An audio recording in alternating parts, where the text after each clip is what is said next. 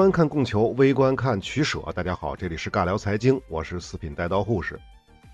那我们前面呢是用了七八期的时间，主要说的是冷战爆发之前的各种跟冷战密不可分的内容。讲了这么多呢，大家应该能够听出来了。早在二战期间，美英苏早早的就开始谋划战后的世界格局。当然了，严格的讲还是美苏为主啊。双方一直都在针对战后的势力范围划分谈来谈去。而且呢，已经在很多地区达成了共识，尤其是欧洲方面。也就是说啊，如果美苏之间的这些共识是完备的且不被打破，那么冷战爆发的时间很可能就要延后很长时间，也许十年，也许二十年。那即便不延后，冷战早期两大阵营之间的对峙可能也没那么尖锐。这其中最好的例子就是之前我们讲过那个彩蛋——希腊内战，苏联已经承诺让出这儿的利益了。即便希腊共产党有能力成为变数，那其实也没关系。在苏联看来呢，你要是能靠自己的本事打赢内战，当然是好事了。那失败了呢，也无所谓，反正从头到尾我都没参与。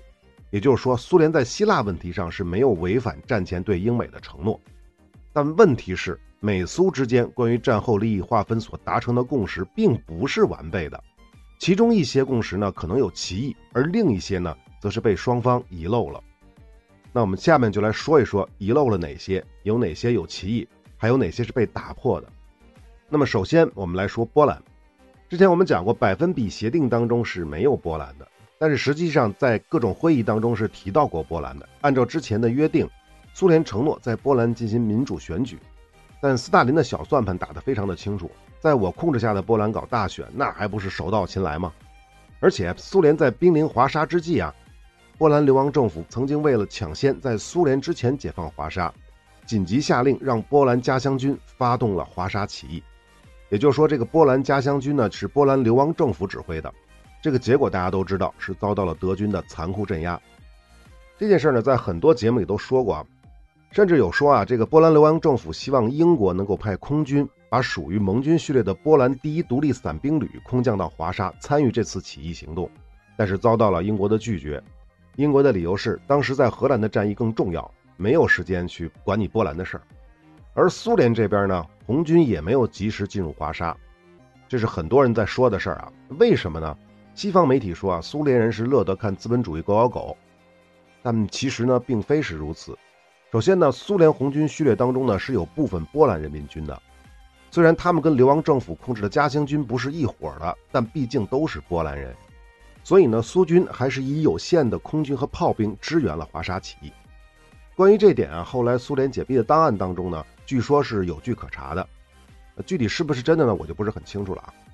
但是这个不重要，我们看事实啊。什么是事实啊？我们看一下时间点，华沙起义是打了两个月，最终呢是在一九四四年，波兰家乡军被迫向德军投降，是以这个来结束的。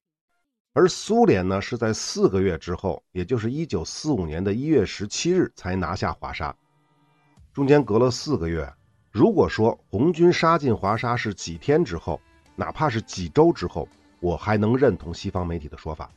但这中间隔了好几个月，这说明什么呀？说明苏联红军当时最多就是先头部队抵达了华沙而已，就是华沙附近而已，他并没有解放华沙的能力。否则的话。为什么苏军不趁着两败俱伤的机会解放华沙呢？那不省事儿吗？因此啊，大家应该反过来思考这个问题。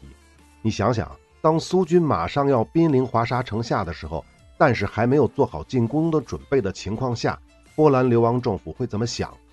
这要是红军的坦克开进来，那他妈以后华沙就该斯大林说了算了。那我波兰政府、波兰流亡政府还有什么发言权呢？我为什么不学学戴高乐？用自由法国的军队解放巴黎，所以啊，波兰家乡军才着急忙慌地发动了起义，妄图是用自己的力量去解放华沙，以期在战后获得更大的话语权。只不过呢，波兰家乡军的能力还是不行，最后是赔了夫人又折兵。好，说回来啊，波兰被解放之后，苏联呢扶植了波兰工人党为首的新政府，而波兰流亡政府呢被排除在外。注意，这可是美苏之间在雅尔塔上达成的共识。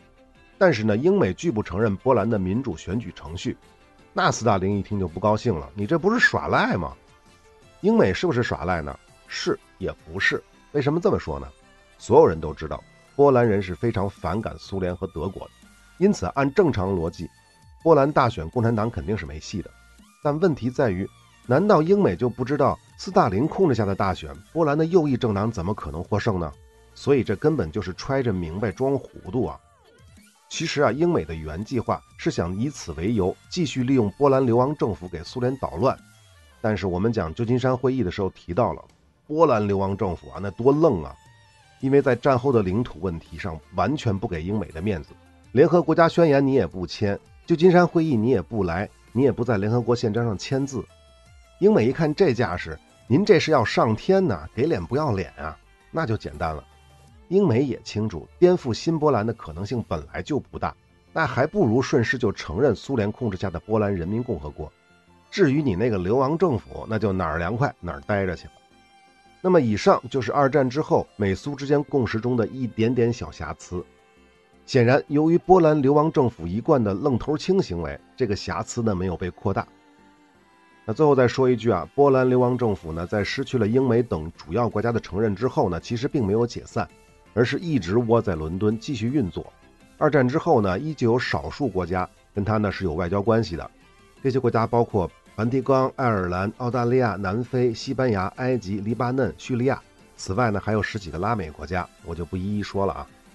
直到一九九零年底东欧剧变之后，波兰本土呢重新进行了选举，在这种情况下，伦敦的流亡政府才决定正式向新波兰政权移交他们的权利，从此终结了运转了半个世纪的波兰流亡政府，是一九三九年到一九九零年。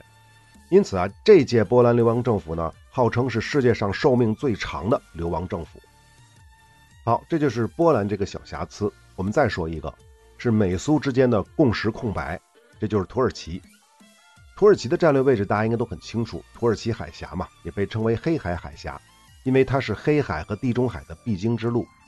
土耳其海峡呢，又被分为北面的博斯普鲁斯海峡、中间的马尔马拉海以及南边的达达尼尔海峡。最窄处呢是位于博斯普鲁斯海峡，仅有七百米。那相关的地图我都准备了啊，如果大家要看的话，关注我的微信公众号“四品带刀护士”，关注之后呢，回复关键词“冷战”就可以看了。我记得是在讲外高加索系列的时候，我们讲过二战时期的土耳其，因为一战的原因，奥斯曼经历了几乎灭国的战争。二战爆发的时候呢，新土耳其立国才不到二十年，也就是一九二一到一九三九。那土耳其人非常的清楚，最好是别打仗。打好了死一堆人，打不好可能就灭国了。所以呢，土耳其一直在积极的同时跟德国、跟苏联沟通，希望跟这两个国家都签一个互不侵犯条约。那为什么不是跟英法签呢？因为土耳其根本就不相信西方国家。大家都知道，新土耳其之所以能建立，就是赶走了英法扶植的希腊的占领军，而且二战爆发前，英法还出卖了捷克的苏台德地区。再说了，英法离自己这么远。还是先保证跟邻居的和睦关系是最好的，所以土耳其只跟英法签了一个叫互助条约。一九四一年六月十八日，也就是苏德开战的前四天，土耳其终于和德国签署了互不侵犯条约。那至于另外一个强邻苏联，土耳其倒是挺积极的，但是斯大林一直都不冷不热，原因后面会讲啊。总的来说啊，这个时期啊，土耳其一直在英美德苏之间左右逢源，反复横跳。目的就一个，不想卷入战争。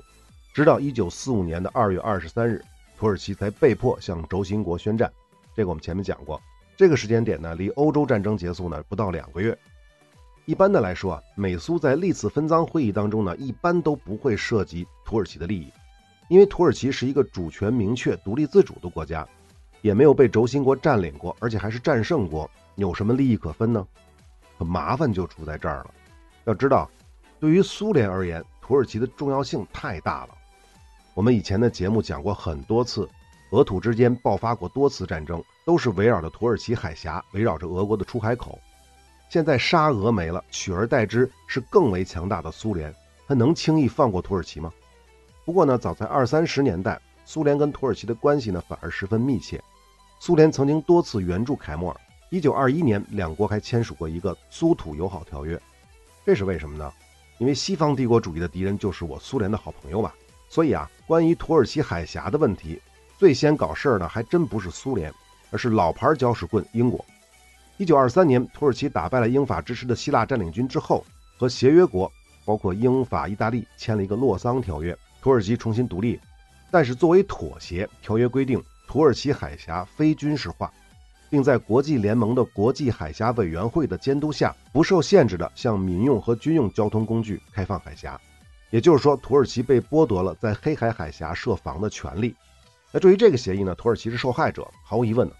但是还有一个受害者，这个就是苏联，因为西方军舰可以不受限制的进入黑海，而苏联的舰船呢，名义上是可以进可以出，随便来，但实际上海峡是由英法控制的。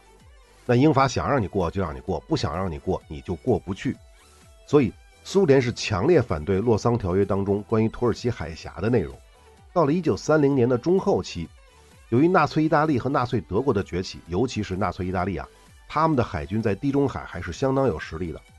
同时呢，土耳其又看到英法不停地向纳粹国家妥协，他们呢就觉得时机成熟了。一九三六年的四月，土耳其要求召开会议，修改关于土耳其海峡的相关条约。澳大利亚、保加利亚、法国、德国、希腊、日本、苏联、土耳其、英国和南斯拉夫等国出席了会议。洛桑条约的签约国当中呢，只有意大利没来。在这次会议当中呢，苏联提议黑海沿海国家的军舰呢，在和平时期可以自由穿行土耳其海峡，非黑海沿岸的国家呢，则需要限制。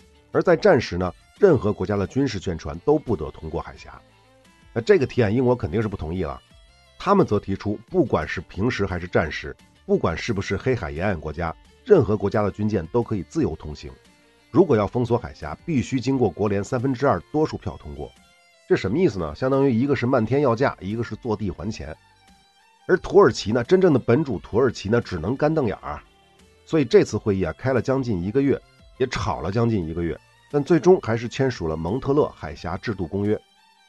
条约规定呢，第一，平时和战时各国的商船呢均可以自由通过；第二，和平时期的黑海沿岸国家的军舰可以自由通过。非沿岸国家的军舰呢，通过海峡需要受一定的限制。具体什么限制呢？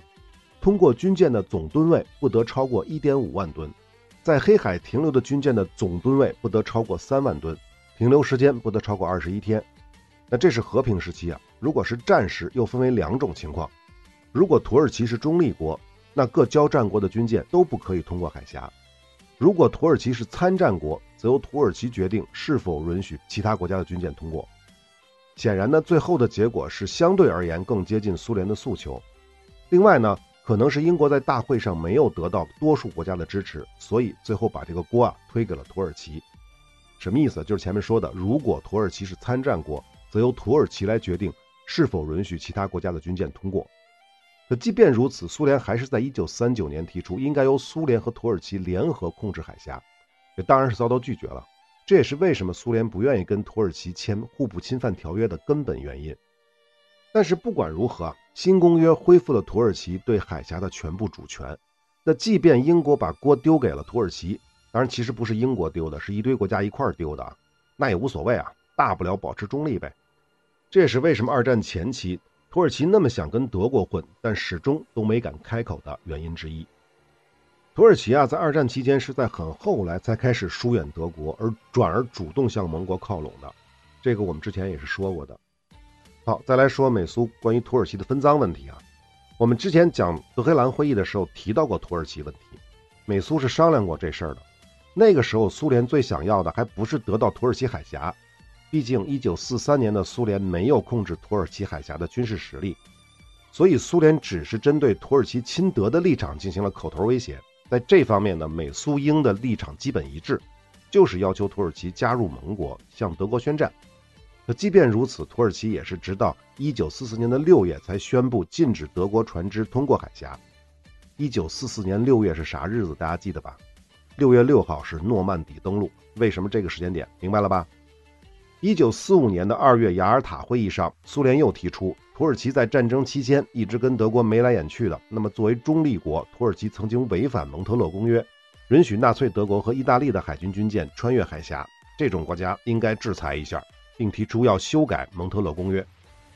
那为什么苏联在这个时候提出要修改公约呢？因为这会儿的苏联已经缓过劲儿了，有控制土耳其海峡的能力了。但是英美是绝不会允许苏联插手土耳其海峡的。不过呢，说归说啊，土耳其此时依旧想着保持中立，那怎么办啊？英国就传话给土耳其：如果你再不向轴心国宣战的话，斯大林要收拾你，我可管不了。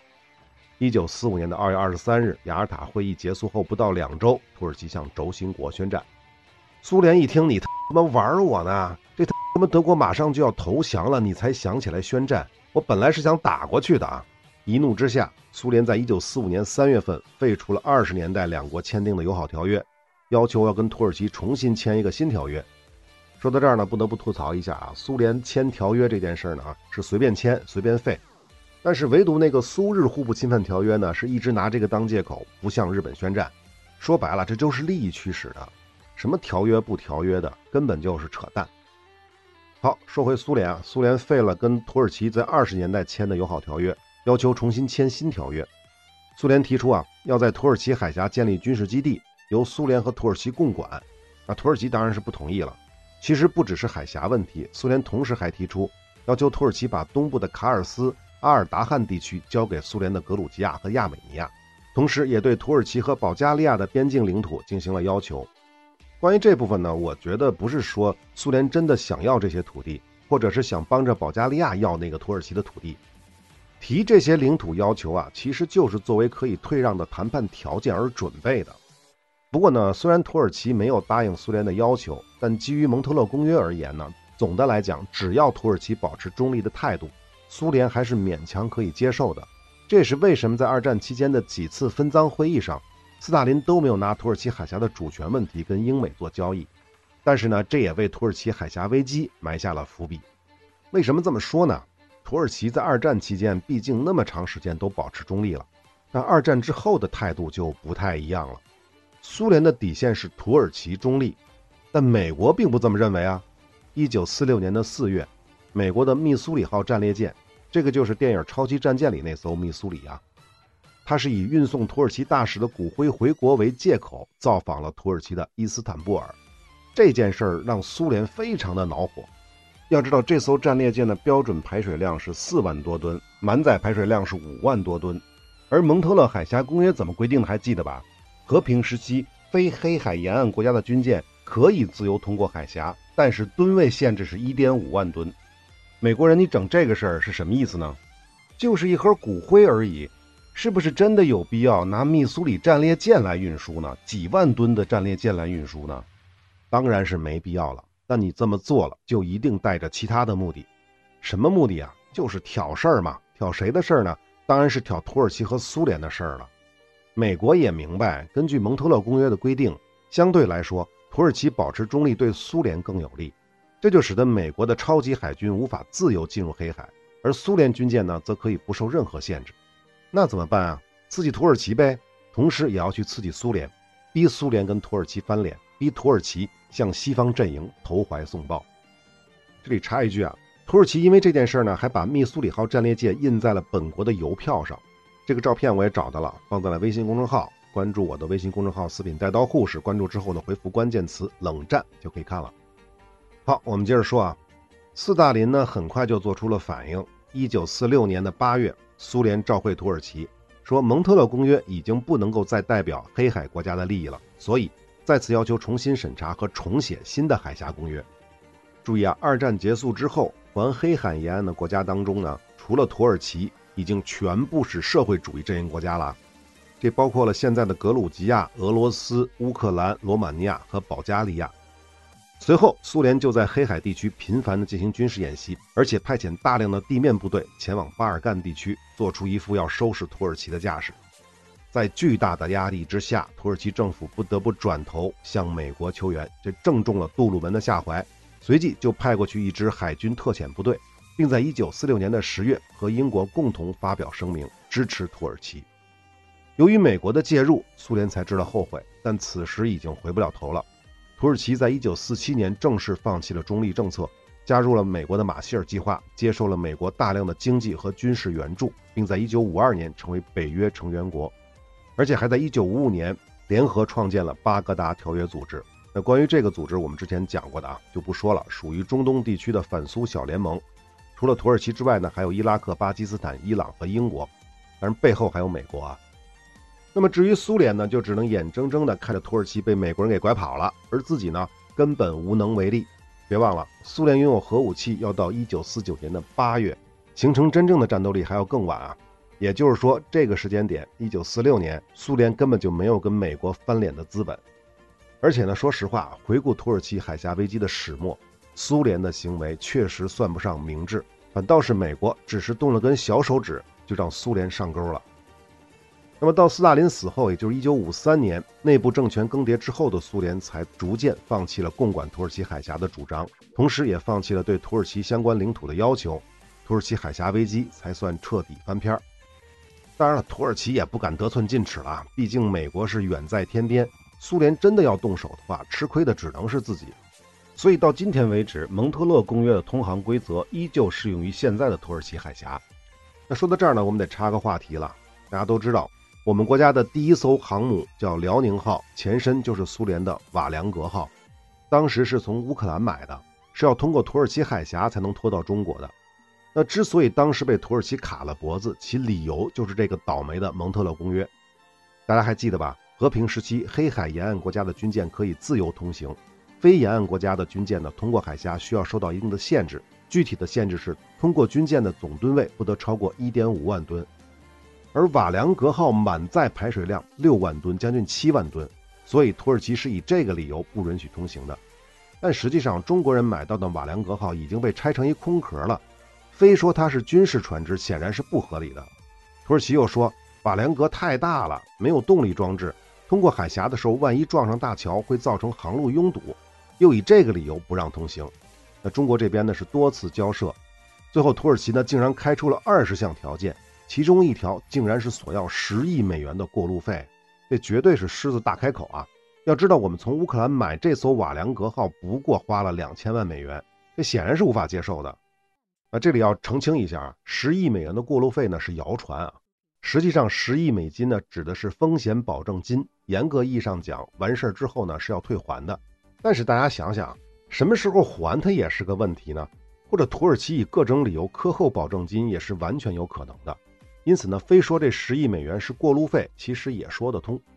那有意思的是呢，最终打破僵局的呢是希腊，是他们愿意为中国担保，但是土耳其还是附加了其他要求，包括向他们出口远程火箭炮啊，并争取每年两百万人次的中国游客到土耳其观光旅游，以及三点六亿美元的经济援助等等，土耳其这才答应放行。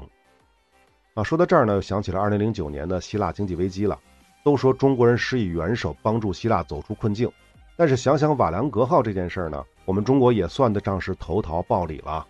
总之呢，最终经历了六百二十七天，从一九九七年的七月起航，到二零零二年的二月，瓦良格号终于跨越了半个地球来到中国，并于二零一二年重获新生。这就是我们的第一艘航母辽宁号。那么土耳其危机的内容我们已经说的差不多了，大家看到了什么？想到了什么？战前的美苏没有谈好的利益，战后始终要爆发出来，所以这个土耳其危机呢，只是个开胃菜。那我们下面再说一个，在土耳其危机爆发之前，中东地区还有一个国家也成为了美苏冷战的前沿，这就是伊朗。这部分呢，我们在讲两伊系列的时候说过几句啊，这里再补充点细节。先回顾一下，二战爆发的时候，伊朗的国王是李萨汗。一九四一年六月，德国入侵苏联之后。英国和苏联同时出兵伊朗，因为伊朗是亲德的，当时逼迫李萨汗退位，让他的儿子巴列维继位。这巴列维是一九四一年，最后到一九七九年啊。一九四三年的九月，德黑兰会议召开之前，伊朗对德宣战。这还是那句话啊，英国人跟苏联人用枪口顶着伊朗人的后脑勺，从而挽救了伊朗。按理说，伊朗问题在德黑兰会议上已经解决了，英国和苏联是南北分别控制伊朗。按照约定，双方会在战争结束之后的六个月撤军。那么到了一九四六年初，这战争结束差不多就半年了嘛，这时限已到，英国人走了，可是苏联人呢没撤。为什么苏联人没撤呢？因为巴列维的伊朗政府跟谁亲近啊？当然是跟英美更亲近了。那斯大林怎么能够甘心呢？那不甘心归不甘心，苏联也不能一直赖着不走啊。那怎么办？别忘了，伊朗是个多民族国家。斯大林只要扶植几个傀儡民族政府，让他们对付伊朗不就得了吗？那苏联控制下的伊朗北部有哪些大一点的非波斯民族吗？有啊，阿塞拜疆人和库尔德人。所以，一九四五年的九月就成立了阿塞拜疆人民共和国，一九四五年的十二月成立了马哈巴德共和国。注意啊，阿塞拜疆人民共和国不是阿塞拜疆共和国，后者是苏联的加盟共和国，而前者是在伊朗北部的苏联扶植的一个傀儡共和国。那至于伊朗政府是自然不会允许领土分裂了，在英美撤军之后，主要是英国人撤军之后，就开始着手剿灭这两个共和国。但是呢，伊朗又不敢跟苏联红军叫板，那怎么办呢？只能找美国爸爸了。一九四六年的三月二号，撤军期限一到，美国开始给予苏联各种压力。手里没有原子弹的斯大林呢，最终还是底气不足，在三月二十四日承诺撤军，最终在四月份撤走了全部苏军。苏联人走了，伊朗政府军就开始准备行动了。而同时，一九四六年的四月，阿塞拜疆人民共和国和马哈巴德共和国签署了军事合作协议，准备联合起来对付巴列维。伊朗内战开打了。实际上，这算不上什么内战。因为只是伊朗北部地区的武装冲突，时间持续的也不长，过程呢更没什么可说的。一九四六年的四月份，伊朗政府军进攻被遏制；五月份进入僵持；六月份，由于苏联没有再提供军事援助，伊朗政府军迅速取得了优势。到一九四六年年底，正面战争就基本上结束了。那么随后就是垃圾时间了，主要是游击战。库尔德人还是比较善战的，取得了一些战果，但也无力回天，最终在一九四七年放弃了抵抗。大部分反抗力量逃往了苏联，而伊朗危机呢就这么结束了。好，问题来了啊，为什么苏联会停止援助这两个傀儡共和国呢？其实我们在两伊系列说过，苏联跟伊朗进行过密谈，而且还达成了协议，是要成立一个伊苏石油公司，公司期限是五十年，头二十五年呢，苏联拥有百分之五十一的股份，伊朗是百分之四十九，作为回报。苏联同意，伊朗境内的库尔德人问题和阿塞拜疆人的问题呢，属于伊朗的内政，苏联绝不插手。而且要说明的是，该协议是一九四六年三月份签的，苏联撤军之前签的。也就是说，苏联撤军的根本原因并不是美国人的威胁，而是跟伊朗达成了这个协议。但搞笑的是呢，苏联人出卖了自己的小弟，但并没有得到实际的利益，因为中东的石油也是美国的命脉，所以美国人前来捣乱。一九四七年的九月份，美国驻伊朗大使公开承诺，美国将全力支持伊朗自由决定自己的自然资源。说白了，就是告诉伊朗，有我大美利坚撑腰，你可以耍赖了。一九四七年的十月二十二日，伊朗议会否决了与苏联的石油协议，投票结果是一百零二比二。大家想想，斯大林看到这出会不会生气啊？当然生气了，气死了。可他又有什么办法呢？还是那句话，此时的苏联没有原子弹，没有跟美国硬刚的底气。好，伊朗危机也说完了，大家发现了吗？是不是跟土耳其危机类似？我就是这感觉啊。二战之后，作为危机感超强的苏联，很想跟西方世界保持一定的距离。我指的是战略缓冲啊。那么在东欧，他做到了，但在南边，也就是苏联的南边，不管是黑海这边的土耳其，还是里海这边的伊朗，苏联都玩的不太好，玩的不算成功。甚至可以说就是失败的。那么至于原因，我的猜想就是斯大林太着急了，或者是太傲慢了，似乎他没有想明白到底去怎么对付一个中立的邻国。如果只想着用红色去腐蚀他，或者用武力去威胁他，结果都是得不偿失的，反而会把他们推到美国人的怀里，尤其是在自己没有核武器的情况下。好，那么欧洲和中东方向就说完了啊。那么下一期呢，我们就该转向东方了。说谁啊？该说东亚了。要知道，东亚地区的势力划分啊，就是分赃协议的划分当中呢，其实是最没有说清楚的。为什么呢？因为苏联在远东的影响力本来就非常的小，而且日本呢又不是苏联打趴下的，所以在远东地区的分赃当中呢，基本上没有苏联什么事儿，很小的一块，什么千岛群岛啊、库页岛啊什么之类的，就这些，大部分都是美国的利益，所以没什么可谈的。可现实是呢，这些没有谈清楚的地方，是冷战期间。变数最大的地方。那好，我们下期再接着说战后格局之东亚。我们下期再见。